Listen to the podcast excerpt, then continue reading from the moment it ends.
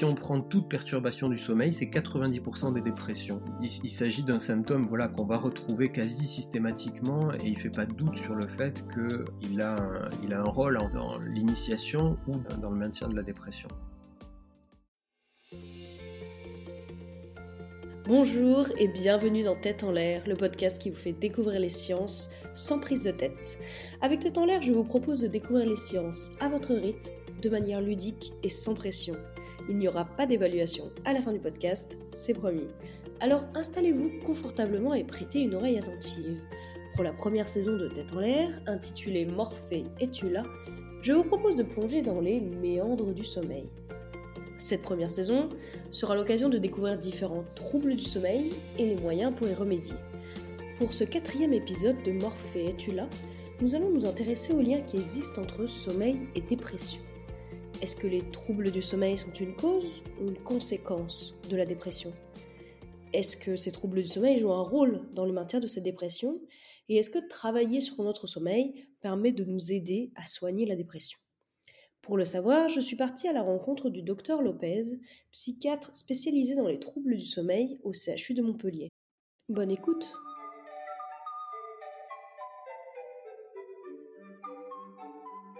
La dépression est une maladie mentale pour laquelle les troubles du sommeil sont fréquents.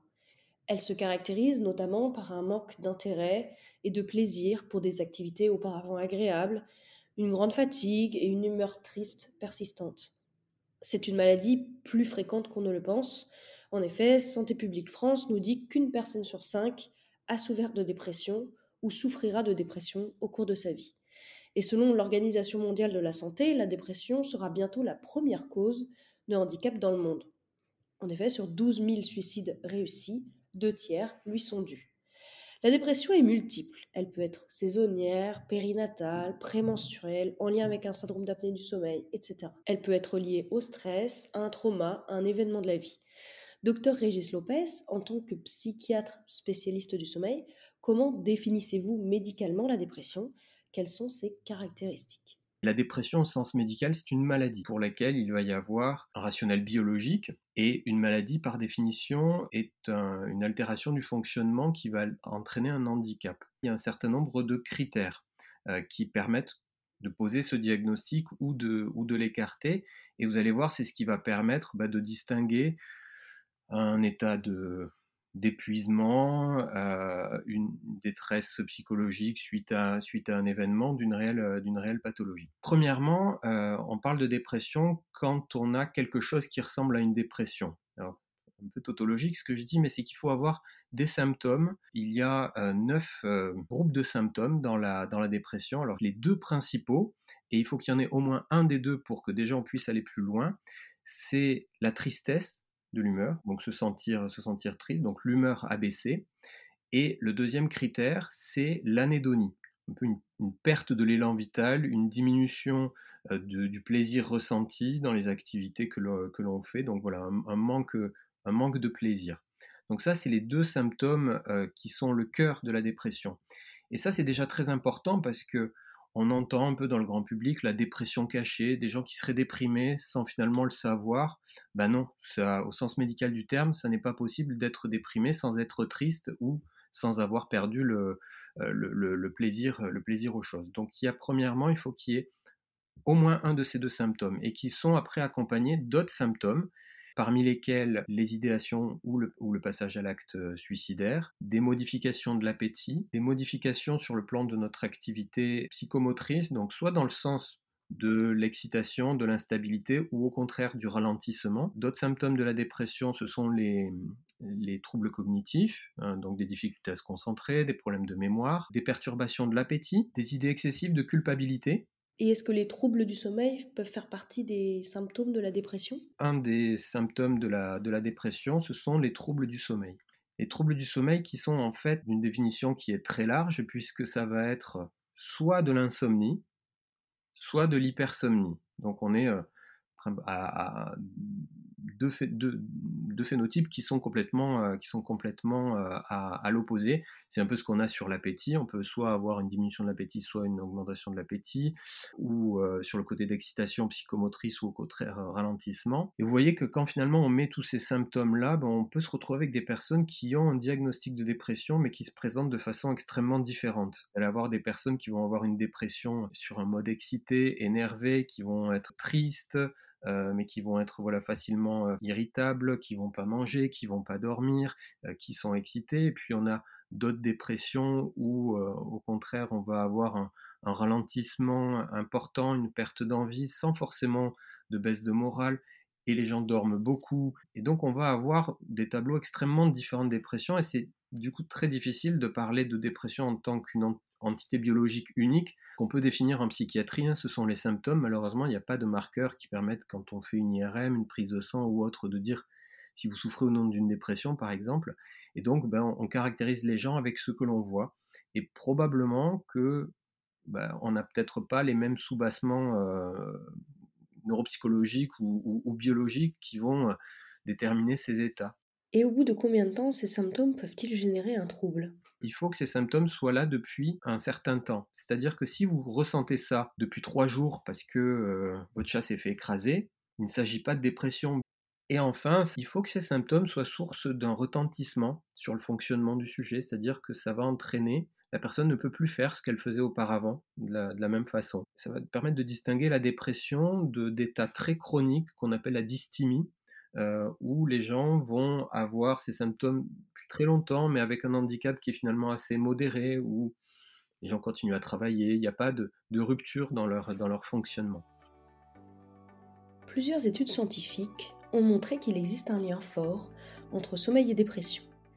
Une étude anglaise publiée dans Clinical Dialogues in Neuroscience a notamment montré qu'environ trois quarts des patients atteints de dépression présentent des symptômes d'insomnie Quant à l'hypersomnie, elle est présente chez environ 40% des jeunes adultes déprimés et 10% des patients plus âgés, avec notamment une prépondérance chez les femmes. Docteur Lopez, est-ce que les troubles du sommeil sont un facteur nécessaire au diagnostic de la dépression?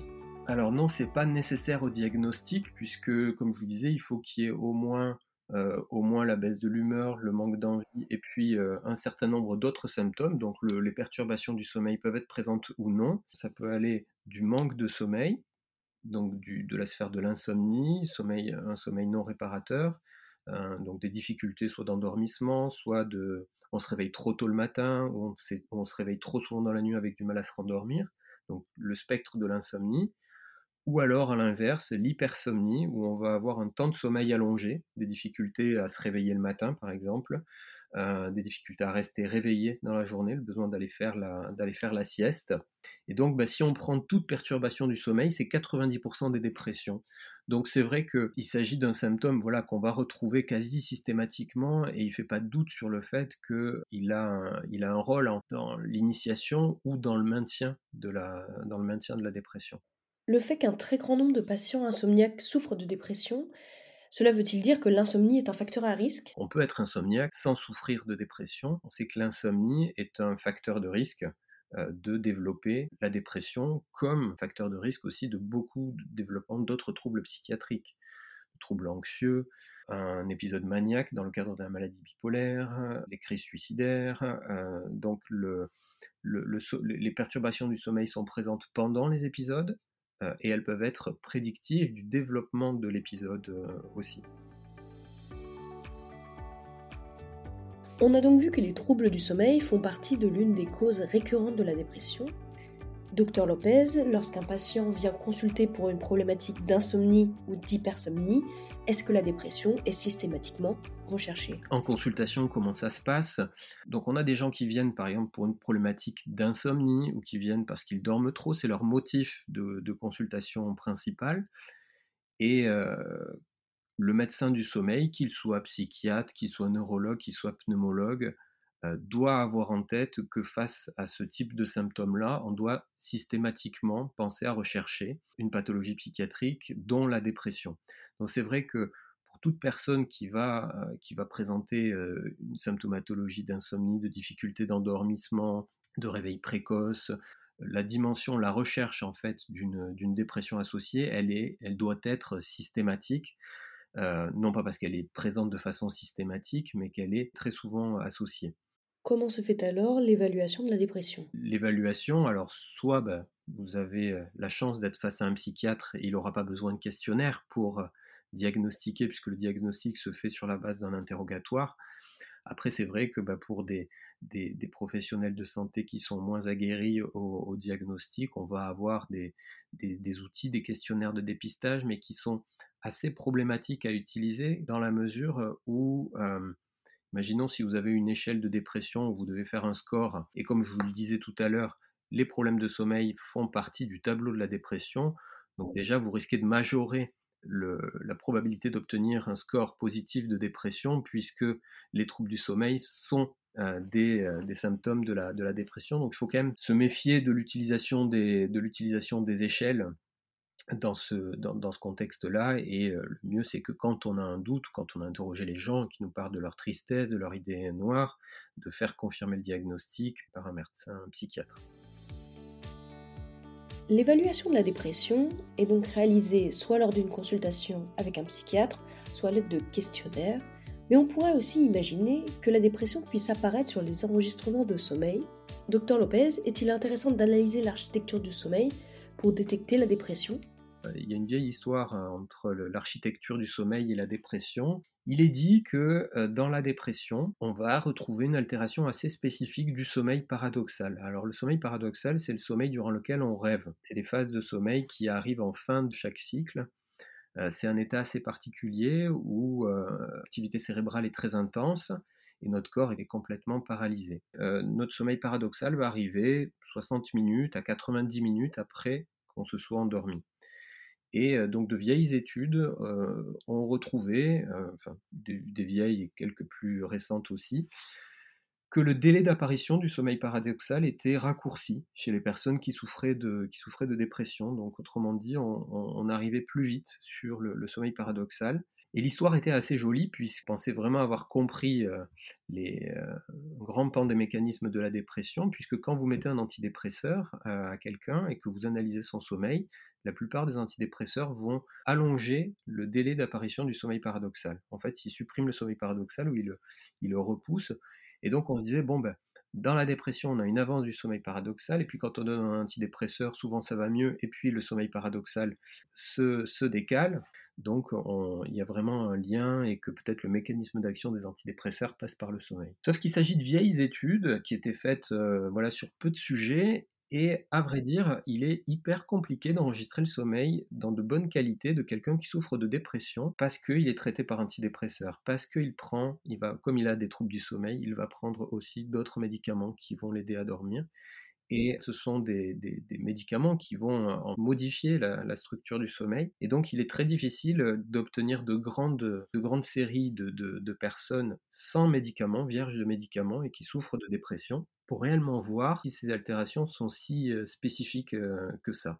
Et le sommeil profond, lui, a priori, ne serait pas affecté chez les personnes souffrant de dépression? Ce sommeil-là, il a moins été euh, associé à des, à des phénotypes de dépression. Alors, il y a quelques études qui démontrent que peut-être dans les dépressions avec une composante mélancolique, donc des formes les plus sévères de dépression, on peut avoir une, diminution de la proportion de notre sommeil profond, mais là aussi ça reste des choses anecdotiques. Et le message en vous disant ça, c'est qu'il y a quelque chose qui se passe, c'est certain, hein, entre l'organisation du sommeil et euh, la dépression, mais que ces altérations ne sont pas suffisamment robustes pour qu'on puisse en faire un marqueur diagnostique. Et comme je vous le disais, même éthiquement, il est très compliqué de laisser quelqu'un qui est suicidaire sans traitement pour aller voir un peu comment il dort. On a donc vu qu'il est très compliqué d'étudier le sommeil des personnes dépressives, car ces personnes-là sont souvent déjà sous traitement, que ce soit pour leur dépression ou leur trouble du sommeil. Docteur Lopez, comment agissent les antidépresseurs? Est-ce qu'ils viennent booster la sécrétion de sérotonine, la fameuse hormone du bonheur? En fait, cette hypothèse-là, elle est un peu remise en cause. Il n'y a pas vraiment de lien entre les taux de sérotonine avec euh, qui soient mesurés dans le sang, dans le liquide céphalorachidien, voire même quand on fait des, analyses en, imagerie. Euh, et on ne sait même pas si au final, euh, si on joue sur un système de transmission comme la sérotonine, la dopamine, la noradrénaline, ce que nous vendent beaucoup les laboratoires, hein, Donc finalement, c'est assez compliqué de savoir comment fonctionnent ces antidépresseurs. Bah, c'est pas très clair au final les raisons pour lesquelles ça va fonctionner ou ça va ça va pas fonctionner. Mais ce qui est certain, c'est que la plupart des antidépresseurs euh, vont euh, modifier des paramètres, euh, des paramètres du sommeil. Euh, dans l'architecture même du sommeil, ce qu'on disait là tout à l'heure. Puis certains vont être stimulants, qui vont euh, même vous empêcher de vous endormir, par exemple, et des antidépresseurs qui sont sédatifs, qui vont euh, du coup favoriser votre sommeil, qui vont faire que vous allez avoir du mal à vous réveiller le matin, vous allez être dans le gaz. Beaucoup d'antidépresseurs ont une action positive ou pas sur le, sur le sommeil. La prise d'antidépresseurs permet donc de lutter contre la dépression et peut modifier notre sommeil soit en l'allongeant, soit en le réduisant. Docteur Lopez, y a-t-il d'autres solutions envisageables pour lutter contre la dépression et retrouver un meilleur sommeil? On travaille beaucoup sur des choses euh, qu'on oublie, des choses très très simples comme l'hygiène de vie. Quand vous souffrez de dépression, vous mettez un coup d'arrêt à vos rythmes sociaux, ce qui fait que du coup vous n'allez plus à la salle de sport, vous sortez moins de chez vous, vous avez moins d'énergie pour vous faire à manger, euh, vu que vous, prenez moins de plaisir aux choses, ben voilà, vous mangez plus par nécessité que par euh, plaisir, ce qui fait que du coup vous déstabilisez les trois grands piliers physiologiques qui sont l'alimentation, l'activité physique et le sommeil. Quand je dis le sommeil, c'est aussi le sommeil et les rythmes. Des choses très très importantes et qui peuvent paraître assez euh, basiques et qu'on oublie très souvent en médecine, c'est de remettre en route ce système-là fois ou deux par semaine, allez euh, vous acheter des fruits et légumes, faites-vous euh, faites-vous à manger, marchez, sortez de chez vous, prenez vos repas au même moment, voyez du monde, enfin des choses extrêmement basiques et qui sont euh, souvent en fait les moteurs de la remise en route. Et parfois, il y a un de ces systèmes qui va être un peu plus altéré, en particulier le, sommeil et les, ce qu'on appelle les, les, rythmes circadiens. Alors c'est une des causes et un des facteurs de pérennisation de ces dépressions saisonnières. Une des causes, c'est-à-dire que le, vous savez, donc, si le soir on dort, tous à peu près, au même moment, c'est que c'est pour deux raisons. La première, c'est que ça fait longtemps qu'on est réveillé, donc on a accumulé suffisamment de veille pour que notre fatigue nous donne envie de dormir. Et la deuxième raison, c'est qu'on est réglé par une horloge qui va déterminer des périodes qui sont propices au sommeil et des périodes qui sont propices à l'éveil. L'horloge va en général nous dire que la période qui se situe entre 22h et 6h du matin et la période où l'on doit dormir. Cette horloge, en fait, elle, elle a besoin en permanence qu'on lui donne des informations pour la conforter, qu'elle est bien réglée, et donc elle a toujours besoin de savoir si elle est bien à l'heure. Et ce qui lui donne ces informations-là, la confirmation de, cela, c'est la synchronisation par l'alternance lumière-obscurité.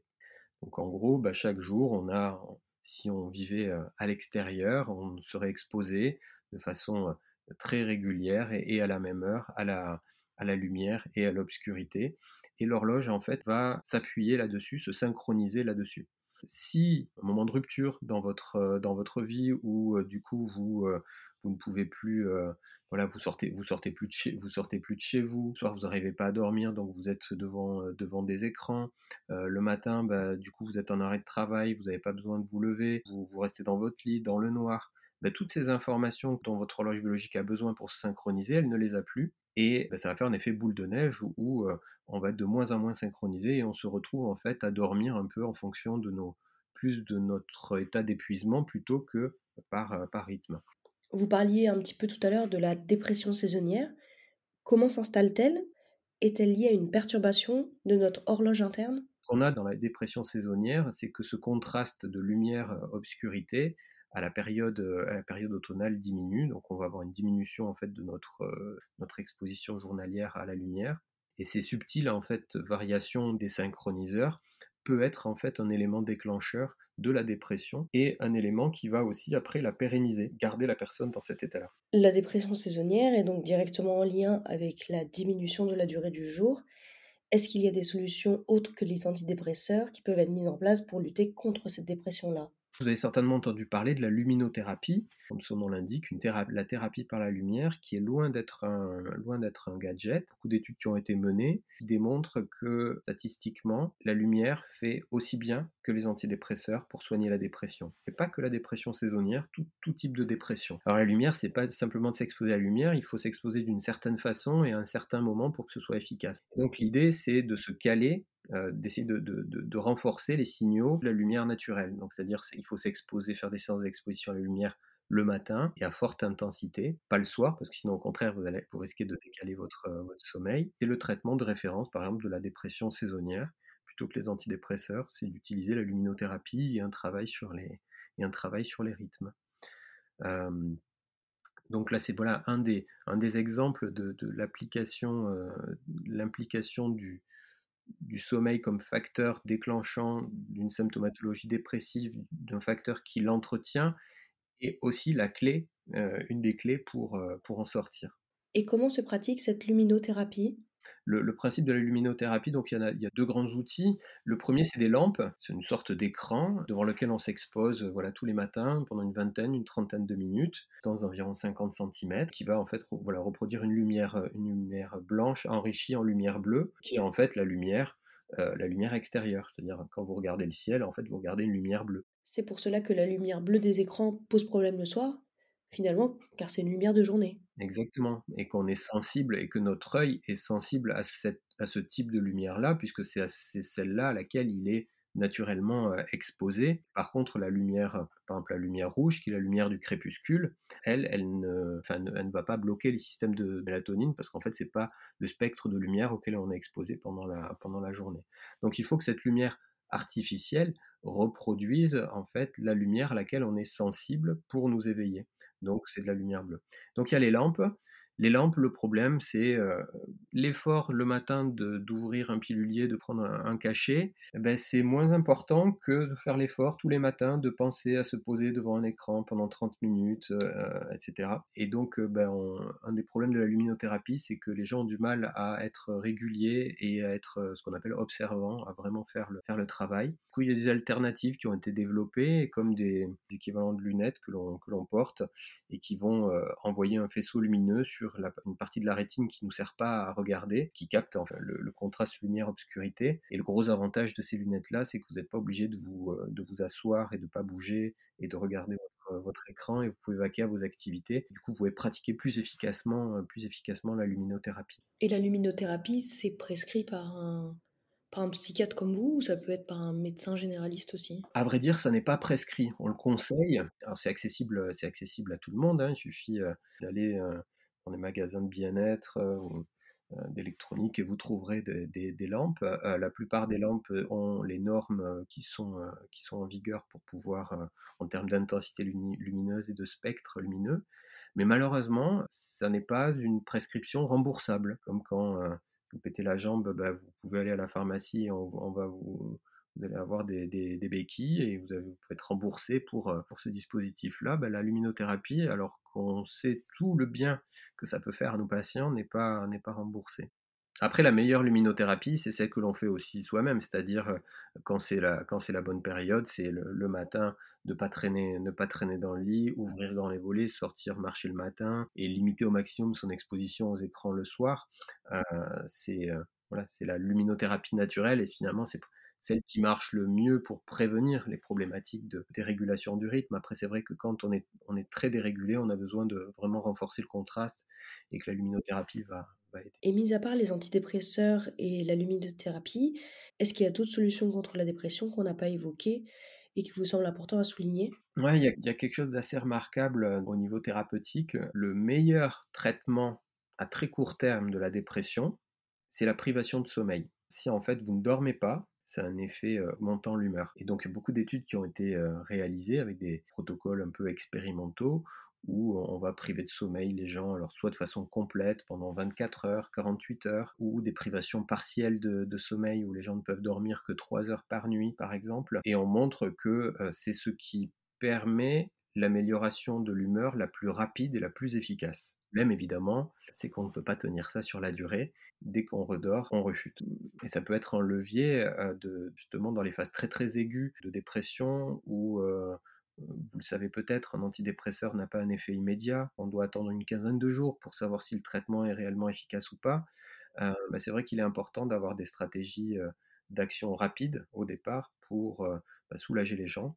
c'est vrai que bah, voilà, la privation partielle de sommeil est une des options et ça va un peu à l'encontre de la pratique qu'il y a dans beaucoup de centres qui, s'occupent de personnes dépressives en situation de crise où il y a une douleur morale très importante et que les personnes vont trouver un petit peu de réconfort dans leur sommeil, hein, c'est-à-dire que ça permet de déconnecter, et donc, on a plus tendance à vouloir faire dormir les gens. Et c'est vrai que dans ces situations de crise, on est un peu pris entre ces deux aspects-là, hein, de dire, bon, bah écoutez, dormez pas, vous allez voir, vous allez trouver une, énergie étonnante et en même temps, les gens qui disent, mais en ce moment, la seule chose que je veux, c'est déconnecter, c'est couper, je ne supporte pas. Donc voilà, mais pour illustrer encore une fois que le sommeil a une interaction extrêmement forte avec les états émotionnels, les états dépressifs.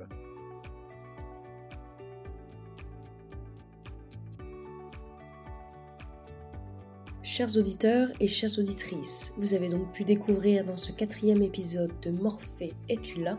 les liens étroits entre sommeil et dépression. La dépression est une maladie complexe où surviennent fréquemment des troubles du sommeil, que ce soit de l'insomnie ou de l'hypersomnie.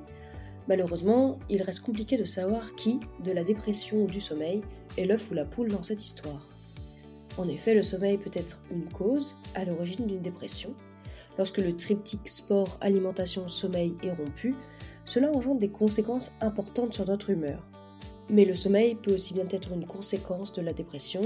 On n'a pas le moral, on a envie d'oublier un peu nos soucis et donc on va avoir tendance à vouloir dormir davantage. Heureusement, il existe des traitements non médicamenteux qui aident à lutter contre la dépression en complément des antidépresseurs. C'est notamment le cas de la luminothérapie qui apporte de très bons résultats. Si vous avez aimé ce quatrième épisode de Morphée es-tu là?